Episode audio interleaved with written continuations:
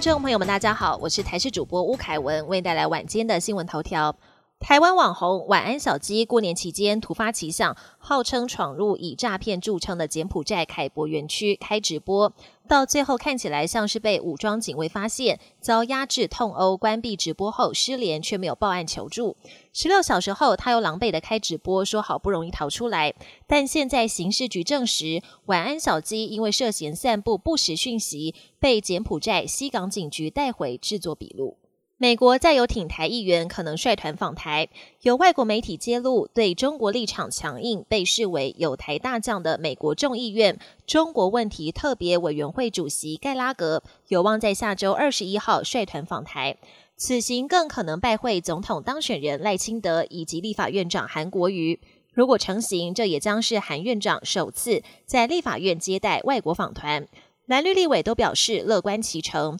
但绿营公开呼吁要喊院长站在台湾利益端，跟美方健康交流。大年初五连假最后一天，国道上也涌现收假车潮，其中国五北向头城到平林路段，从一早开始就车多拥塞，到了下午更是频频自爆。而国一、国三则陆续发生追撞事故，造成车流回堵。下午也出现北返车潮，不少路段时速都不到四十公里，预估会塞到晚上七八点。国际焦点：俄罗斯入侵乌克兰，全球纷纷与俄国划清界限。前苏联国家更相继拆除境内苏联时期纪念碑。对此，俄国指控这些国家破坏历史情感，将爱沙尼亚总理卡拉斯以及两名波罗的海国家的官员列入通缉名单，而这也是俄国首度通缉外国领导人。另外，爱沙尼亚情报局表示，俄罗斯未来十年可能跟北约发生冲突，呼吁欧洲各国做好准备。澳洲十三号遭到极端天气袭击，维多利亚州东部跟南部面临暴风雨。